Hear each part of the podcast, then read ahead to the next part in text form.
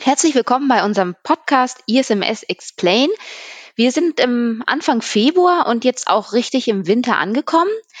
Mein Name ist Saskia, bei mir sind Melissa und Andreas und in dieser Folge sprechen wir über das Thema unabhängige Überprüfung der Informationssicherheit. Dabei diskutieren wir, was Unabhängigkeit bedeutet und wie Informationssicherheit überhaupt überprüft wird. Viel Spaß beim Zuhören.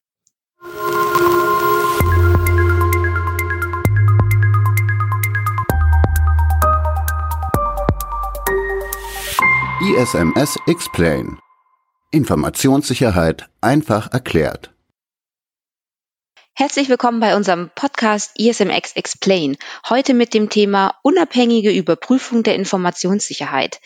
Das wird ein spannendes Thema und bei mir sind äh, Melissa und Andreas. Mein Name ist Saskia und ähm, ja, ich hoffe auch zwei kontroverse Wei Meinungen. Also los geht's, viel Spaß. Ähm, in der ISO 27001 steht im Annex 18.2.1 unabhängige Überprüfung der Informationssicherheit. Ich lese das einfach mal vor. Die Vorgehensweise der Organisation für die Handhabung der Informationssicherheit und deren Umsetzung, das heißt Maßnahmen, Ziele, Maßnahmen, Richtlinien, Prozesse und Verfahren zur Informationssicherheit, werden auf unabhängige Weise in planmäßigen Abständen oder jeweils bei erheblichen Änderungen überprüft.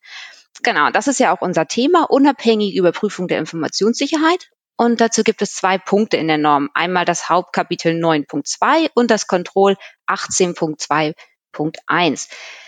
Ja, Melissa, Andreas, was ist denn der Unterschied zwischen Audits und, Über und Überprüfungen? Ähm, das ist eine gute Frage. Ähm, meiner Ansicht nach ist es ein, zum einen ein bisschen Wortklauberei. Ähm, wir haben uns Gedanken darüber gemacht und es man kann schon Unterschiede herausinterpretieren. Ähm, und da haben wir eben erkannt, Audits sind meines Erachtens nach eher ein bisschen mh, hm, ja formaler. Sprich, da habe ich eben Anforderungen wie, mh, hm, dass das Audit in einem Audit-Programm eben platziert ist, eingebettet ist. Äh, ich erstelle in der Regel einen Auditplan. Ich mache mir vorher Gedanken, was möchte ich auditieren ähm, und da bin ich bei einem, bei einer Überprüfung vielleicht ein bisschen freier. Ähm, dann würde ich bei einem Audit, würde ich klassischerweise, wie es die Norm auch sagt, etwas strengere Anforderungen an den Auditor selbst stellen, Unabhängigkeit und so weiter.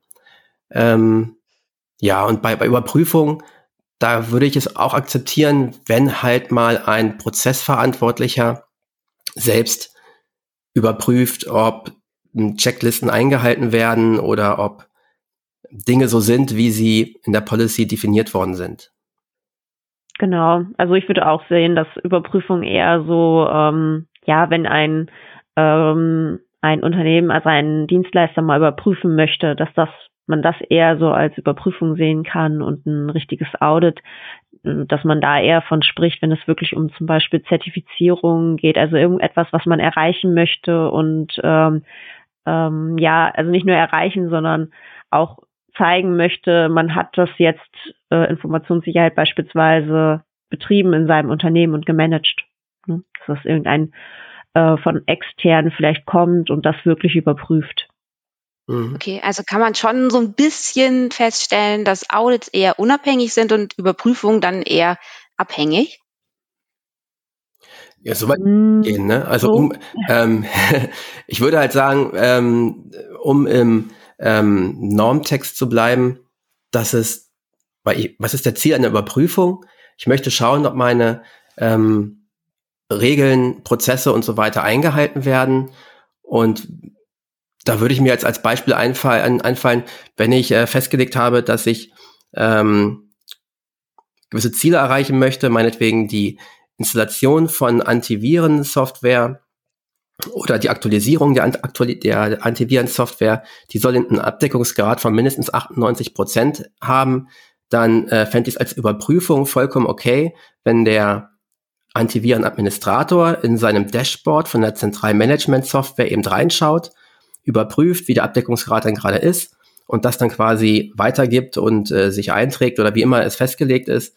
Ähm, und bei einem Audit das ist dann eben quasi die unabhängige Überprüfung, die ja auch so ein bisschen dann quasi die Einhaltung der, der Regeln überwacht und somit auch unabhängig von der Tätigkeit sein sollte. Und das ist für mich so ein bisschen ein Unterschied bei Überprüfung Audit. Ja. Mhm.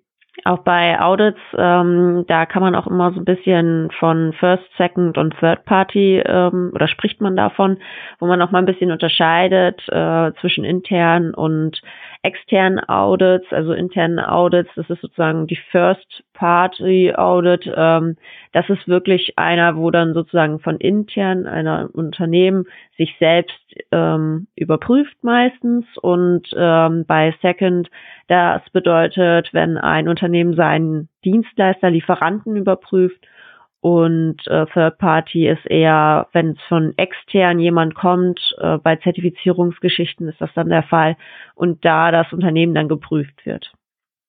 Und bei Überprüfungen kenne ich das eigentlich nicht, dass man da irgendwie nochmal so eine Abstufung hat, nochmal explizit irgendwie definiert. Genau, bei den Audits, wenn du zusammenfassend vielleicht, wenn du gerade sagst, diese First, Second und Third Level, kann man halt auch zusammenfassen vielleicht, wer sind die beteiligten Parteien an diesem Audit, ne? Bei First bleibt es intern, ähm, bei Second ist der Lieferant oder der Kunde und bei Third ist es halt nochmal eine unabhängige dritte Partei. Okay, also ähm, genau. Und wie wird denn Informationssicherheit überhaupt überprüft? Ja, da gibt's natürlich ähm, die klassische Methode. Ne? Es gibt da irgendwie jemanden, der durch das ja, durch, durch ein Audit geht und nach Checkliste arbeitet. Was ich aber ganz reizvoll finde, und vielleicht mal kurz den Bogen zu den Überprüfungen. Ich finde es durchaus legitim, auch diese so eine Art Self-Assessments durchzuführen.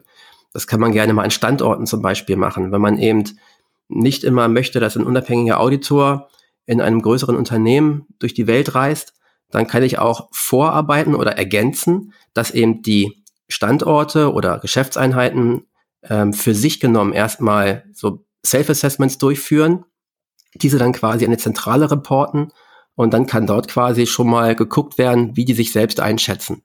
Das ist jetzt auch so ein, so ein, so ein Tool, was man machen kann, um äh, zu ergänzen oder um ja ein bisschen Aufwand einzusparen. Okay. Also dann quasi Überprüfung in Vorbereitung auf das Audit. Zum Beispiel als ergänzende Maßnahme. Mhm.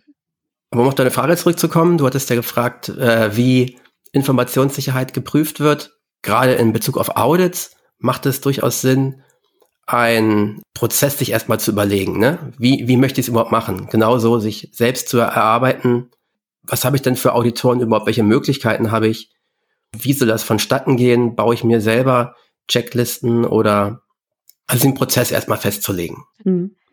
Auch erstmal festlegen, führt das Audit einer durch oder gibt es ein ganzes Audit-Team? Das sollte man vielleicht auch festlegen. Und äh, Team ist natürlich schon allein durch das Vier-Augen-Prinzip ja ähm, schon sinnvoller, wenn man sowas macht. Ähm, natürlich sollte dann auch ähm, der Auditor oder der Überprüfer gewisse Kompetenzen erfüllen. Also dass man sich das auch mal überlegt, was macht ein Auditor denn eigentlich aus und kann er überhaupt Informationssicherheit überprüfen dann in dem Moment. Mhm, okay, also das sind dann jetzt alles Sachen, die dann bei einem Audit geprüft werden. Und Andreas, du hast gesagt, bei Überprüfung, Self-Assessment, was könnten denn sonst noch so Maßnahmen zur Überprüfung sein? Saskia, ich glaube, was ähm, Andreas meinte, ist, also es gibt keinen wirklich großen Unterschied zwischen Audits und Überprüfung. Mhm. Also es, Audits und Überprüfung können halt diese Selbst ähm, Self-Assessments, diese ähm, Interviews, äh, Vorortprüfungen etc. sein. Das äh, kann man beides so, beides so als Prüfmethoden ähm, ansehen. Der eigentliche Unterschied ist wirklich eher, dass man so bei, bei Audits wirklich eher wirklich ein Auditverfahren sich festlegt, ein Auditprogramm hat, Auditplan, Audit-Team festgelegt hat, wie der Auditor äh, Kompetenz erfüllen muss. Und bei einer Überprüfung ist das eher doch, dass, dass da nicht so wirklich drauf geachtet wird mehr. Mhm. Ja, genau, das habe ich auch Eine gemeint richtige, mit der Frage. Mhm, genau. Genau, also richtig so eine Definition ist mir aber nicht so wirklich bekannt. Also vielleicht weiß Andreas da mehr, aber mir ist nicht so wirklich bekannt, ähm, dass es wirklich eine Definition gibt, was ein Audit ist und was eine Überprüfung ist. Genau, also ähm, beim Second Audit habt ihr gesagt, Lieferanten werden überprüft. Was wird denn sonst generell noch so überprüft? Bei einem, also grundsätzlich in einem Audit geht es natürlich darum, das, wie die Norm das da schreibt, äh, Maßnahmen, Ziele, Maßnahmen, Richtlinien und so weiter. Also es geht im Grunde genommen darüber, ob das, was ich mir in der Policy mal festgelegt habe, in der Wirklichkeit auch wirklich so gelebt wird. Ähm, da kann ja viel in einer Prozessbeschreibung drinstehen. Wenn die Mitarbeiter das grundsätzlich anders umsetzen, ähm, dann ist das schön, wenn man das erkennt. Und dann ist es die Frage, ob ähm, das, wie es wirklich gelebt wird, das bessere Doing ist und meine und sich seine Abläufe anpasst als Konsequenz daraus oder äh, ob man da wirklich einen Missstand festgestellt hat ähm, und da nochmal nachschulen muss oder andere Maßnahmen trifft, damit die Prozesse eingehalten werden. Aber erstmal geht es darum, festzustellen, ist das, was ich mir immer ausgedacht habe als Maßnahme, das kann ja mal eine Software sein, eine Prozessfestlegung, eine organisatorische Regel, ist das geeignet, um einer Normanforderung oder meinem Ziel äh, gerecht zu werden und das zu erreichen. Mhm, okay. Ja, also man prüft da eigentlich immer die ganzen Richtlinienregelungen, man äh, guckt sich die Prozesse an, wie hält man denn Informationssicherheit denn ein, was gibt's denn dazu? Am besten ist, wenn es irgendwie so eine Prozesslandkarte gibt, dann äh, guckt man sich natürlich auch Risikoanalyse an und ja, wie man damit umgegangen ist. Ne? Was sind Gefährdungen in der Risikoanalyse etc. Mhm, okay. Andrea? Ge genau. Und dann finde ich noch ganz, ganz wichtig, dass man so ein bisschen unterscheidet, ähm, weil du gerade fragtest, was wird überprüft. Ne? Zum einen, ich äh, erkläre das ganz gerne mal so mit äh, verschiedenen Ebenen. Also es gibt ja quasi auf der höchsten Ebene, wenn man sich das vorstellt, ähm, die, die Normvorgabe, die etwas ähm, umgesetzt haben möchte. Dann gibt es eine Ebene darunter. Ähm, aufgrund dieser Normvorgabe erstelle ich eine Policy, eine Prozessbeschreibung oder was auch immer, um dieser, um dieser Normvorgabe zu entsprechen. Dann sind wir in der mittleren Ebene, in der Policy. Und dann ist ja unten drunter quasi die Durchführung der Aufgabe. Und nun kann ich eben in beide oder zwischen, zwischen beiden Ebenen einmal ähm, prüfen. Also zum einen kann ich überprüfen, ob meine Policy dem entspricht, was die Norm fordert. Mhm. Und das zweite ist dann quasi, ob das, was getan wird, dem entspricht, was meine eigene Policy aussagt. Also da gibt es eben verschiedene Ebenen, wo ich einsteige und überprüfen sollte. Okay, das heißt, ihr druckt die Prozessbeschreibung aus und äh, stellt euch hinter den Mitarbeiter. äh, nee, ja, so ist es nicht. ähm, aber in, in so einem Remote Audit ist, kann es durchaus vorkommen, dass wir ähm, auf Dokumentenebene äh, gucken, was fordert denn eigentlich die eigene Vorgabe, ne? also was hat denn das Unternehmen denn für sich für Vorgaben gemacht und dann springen wir schnell in, keine Ahnung, irgendein System oder einen Ablauf und dann kann es durchaus sein, dass in der Policy steht, dass da zwei, drei Punkte beachtet werden sollten. Und dann springen wir in das System und gucken, ob diese zwei, drei Punkte bei Mitarbeiter wirklich umgesetzt sind, ob die nachgewiesen werden können. Und so ist das schon ein kurzer Abgleich und Austausch zwischen Policy und Realität. Mhm, okay. Wo muss das dann überprüft werden? Also normalerweise macht man das immer so in den ähm, Scopes, also in den Geltungsbereichen, die man vorher mal definiert hat, dass man das prüft. Es gibt aber Unternehmen, die möchten auch gerne, dass die komplette Organisation geprüft wird. Das ist natürlich auch sehr ähm, aufwendig, dann äh, eine komplette Organisation zu prüfen, vor allem wenn es sich irgendwie um einen Konzern, der weltweit seine Standorte hat, dass man das einmal durchzieht, ähm, ist auch sehr zeitaufwendig. Mhm. Natürlich sollte man sich natürlich auch ein bisschen klar sein über diesen ganzen zeitlichen Ablauf dieser Prüfung und was man sich dann auch alles angucken muss. Und manchmal ist es aber auch so, dass ein Kunde da kommt und der sagt, er möchte nur einen ganz bestimmten Bereich, einen bestimmten Prozess geprüft haben oder einen Dienstleister. Ah, okay. Und das ist dann immer so dem Kunden überlassen, was man da so prüft. Okay. Genau, ich würde da halt äh, ergänzen, äh, ich, für mich ist es äh, sehr wichtig, das Audit-Programm, das wird oft unterschätzt.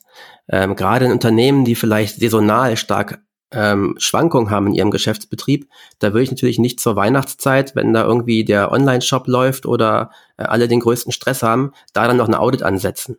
Darum macht es eben Sinn, ähm, in, beim Audit-Programm zu schauen, zukünftigen Jahr, in welcher, ab welchem Bereich möchte ich wann gehen. Das mache ich natürlich nicht zu der ähm, Zeit, wo viel los ist.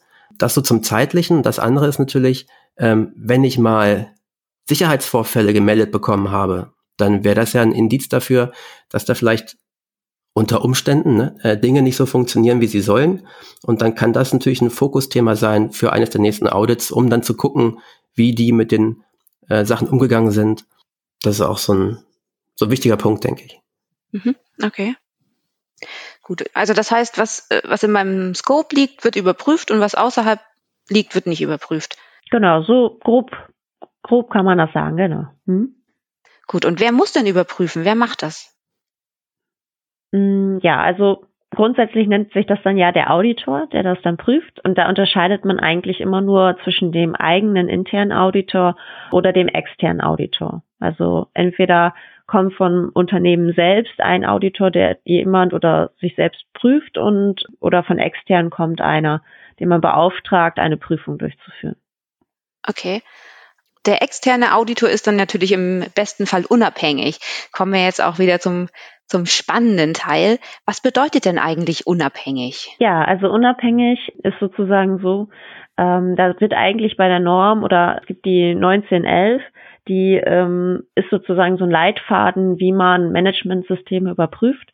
Und die sagt, äh, dass ähm, Unabhängigkeit bedeutet, dass der Auditor unparteilich und, und Objektivität sein muss oder sollte.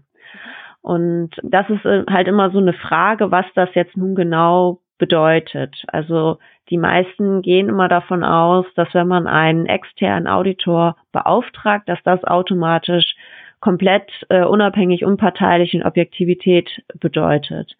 Und ähm, da hatten Andreas und ich schon öfters mal so drüber diskutiert, dass es da ja diesen wirtschaftlichen Faktor dann ja gibt und der dann ja nicht so richtig berücksichtigt wird.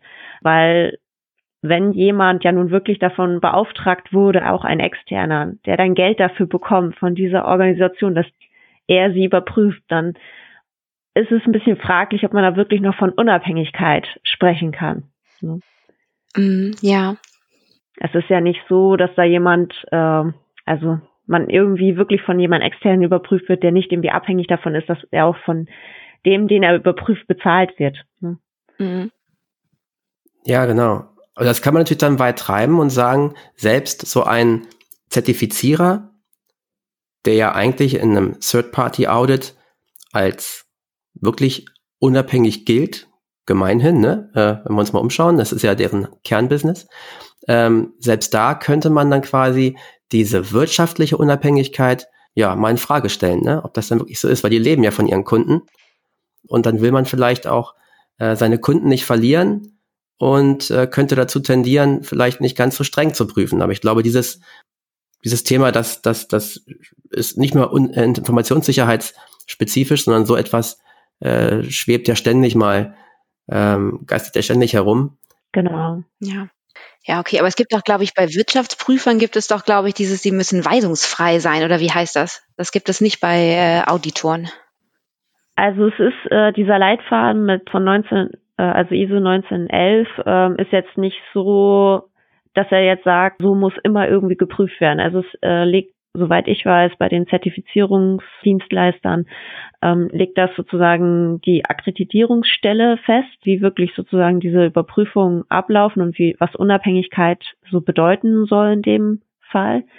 Und ich kenne das bei manchen Kunden, dass dieses Wörtchen Unabhängigkeit manchmal ein äh, Problem auch wirklich ist. Also je kleiner das Unternehmen, umso mehr ist es natürlich klar, dass äh, da der interne Auditor vielleicht nicht unbedingt jetzt komplett unabhängig oder objektiv äh, sein kann.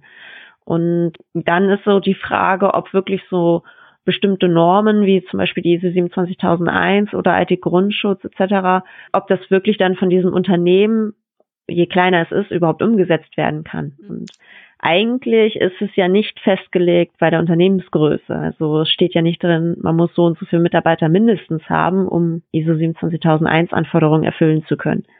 Mhm. Und das, da befindet man sich so ein bisschen in einer Grauzone, würde ich sagen. Genau. Und da ist es aber auch ganz, ganz, ganz hilfreich, dass selbst so eine äh, so ein Standard wie die 19011 eben schon darauf äh, Bezug nimmt und so Dinge erwähnt wie sofern in der Praxis umsetzbar. Also wenn ich eben 30 Mitarbeiter habe, dann habe ich vielleicht gar nicht so viele Menschen, die in der Lage sind, ein Audit durchzuführen und schon gar nicht so viele, die dann noch unabhängig von dem von der Tätigkeit sind. Äh, und da weist eben die Norm darauf hin, dass gerade bei kleinen Organisationen ähm, diese, diese Praxisrelevanz äh, schon berücksichtigt wird. Das sollte natürlich im Umkehrschluss dann auch von den Auditoren, für den, von den äh, Zertifizierungsstellen eben auch beachtet werden, dass wenn sie in einem kleineren Unternehmen ein Audit durchführen, vielleicht andere Maßstäbe an die Unparteilichkeit und Unabhängigkeit der internen Auditoren ansetzen als bei größeren Unternehmen.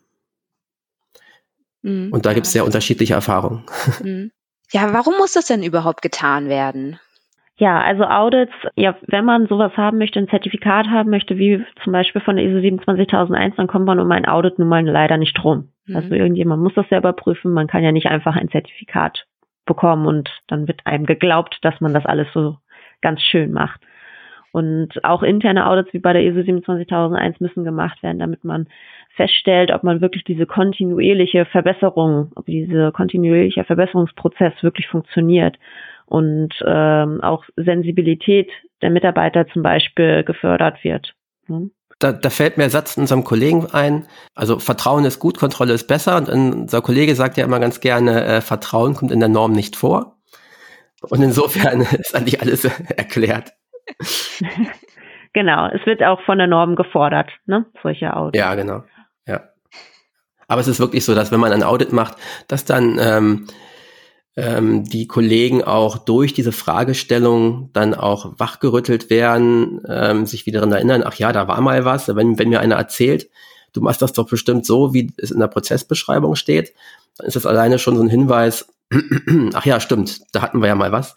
Ähm, und dann ist das eben durchaus förderlich. Ja, stimmt, das kann ich mir vorstellen. Dann ist es ja gut, wenn man das in regelmäßigen Abständen macht, ne? so ein Audit, um das immer wieder ins Gedächtnis zu rufen. Aber wann muss es denn wirklich gemacht werden? Ja, genau. Also es sollte natürlich regelmäßig stattfinden, so eine Auditierung oder Überprüfung, wie man das auch ja nennen möchte. Dafür sollte man sich vielleicht so einen Auditplan oder Programm überlegen, also ähm, wann jetzt wirklich ein Audit immer stattfindet, ob man das zum Beispiel jährlich machen möchte oder monatlich, quartalsweise oder möchte man vielleicht das nur alle zwei oder drei Jahre durchführen. Dann gibt es da aber auch tatsächlich Vorgaben, je nachdem, was man für eine Zertifizierung haben möchte. Bei ISO 27001 äh, kommt man um so ein, eine jährliche Prüfung gar nicht herum. Also es wird ja so gemacht, dass es einmal ein Zertifizierungsaudit gibt und danach die zwei Jahre jeweils in einem Jahr äh, Überprüf über, Überprüfungs- bzw. Überwachungsaudit und danach wieder ein Rezertifizierungsaudit nach drei Jahren.